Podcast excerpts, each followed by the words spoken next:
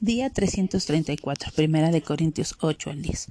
Hoy continuamos con la lectura de esta primera carta a los Corintios y vemos a Pablo abordar situaciones relativas a la libertad cristiana. En el proceso de hacer este argumento, Pablo defiende su apostolado y usa ejemplos de la historia de Israel.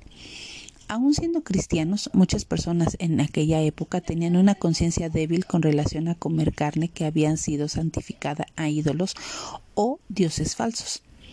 Muchos se habían convertido y aún tenían dudas de si esa carne que ahora se vendía en la carnicería era aceptable para comer.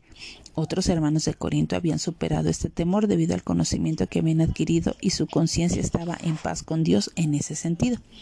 Ellos no tenían problemas comiendo carne y Pablo estaba de acuerdo con esto. Él sabía que todas las cosas provienen de Dios y nada debía de ser desechado.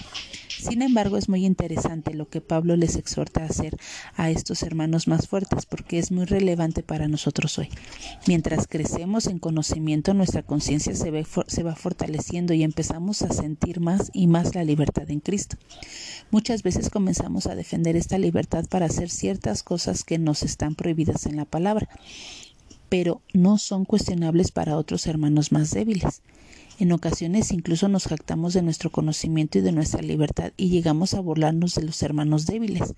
Pero esto no es hacer buen uso del conocimiento, más bien denota inmadurez. Pablo les recuerda a los corintios que podemos y debemos renunciar voluntariamente a nuestra libertad en Cristo si así demostramos amor a los demás. Pablo exhorta a los corintios y a nosotros hoy de nuevo corrige su entendimiento acerca de la sabiduría. Si alguno cree que sabe algo, no ha aprendido todavía nada como debe de saber. El conocimiento es bueno y debe ser usado para edificación de otros y para su, no para su destrucción.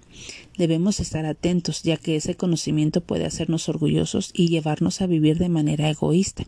Es mejor abstenerse de hacer algo si el ejercicio de nuestra libertad hace tropezar al otro hermano débil. El hacer que un hermano débil tropiece es pecar contra Cristo. Cuando un hermano viola su conciencia motivado por nuestra libertad de conciencia, lo estamos haciendo pecar, ya que todo lo que no proviene de fe es pecado. El hermano débil nunca debe ir más allá de donde su conciencia le permita. Todo es lícito, pero no todo me aprovecha. Todo es lícito, pero no todo me edifica. En todas las cosas no debemos buscar nuestro propio bien, sino más bien el de los demás. Todo debe ser hecho por amor a otros y para la gloria de Dios. Para alcanzar a alguien en ocasiones debemos relacionarnos de cerca con ellos con el objetivo de llevar el mensaje. Esto me recordó a Jesús, que iba a comer con los recaudadores de impuestos, un grupo que era despreciado en aquel tiempo y que hacía como y se hacía como uno de ellos para alcanzarlos.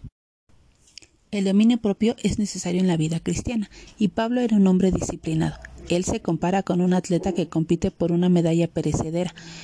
Un deportista comprometido sacrifica sus, sacrifica sus, gustos y lleva una vida disciplinada para entrenarse.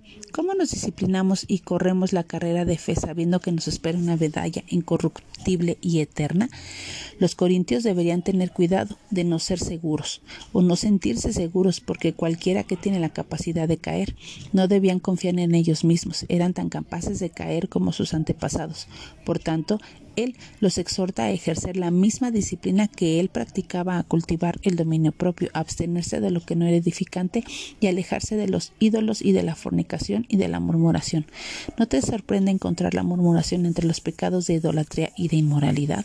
Tampoco debían comer de la mesa del Señor y un día y al día siguiente deleitarse con los ídolos. Así es que había que participar en todo esto y es llamado y el llamado era a abrazar el Evangelio exclusivamente y ese sigue siendo el llamado el día de hoy.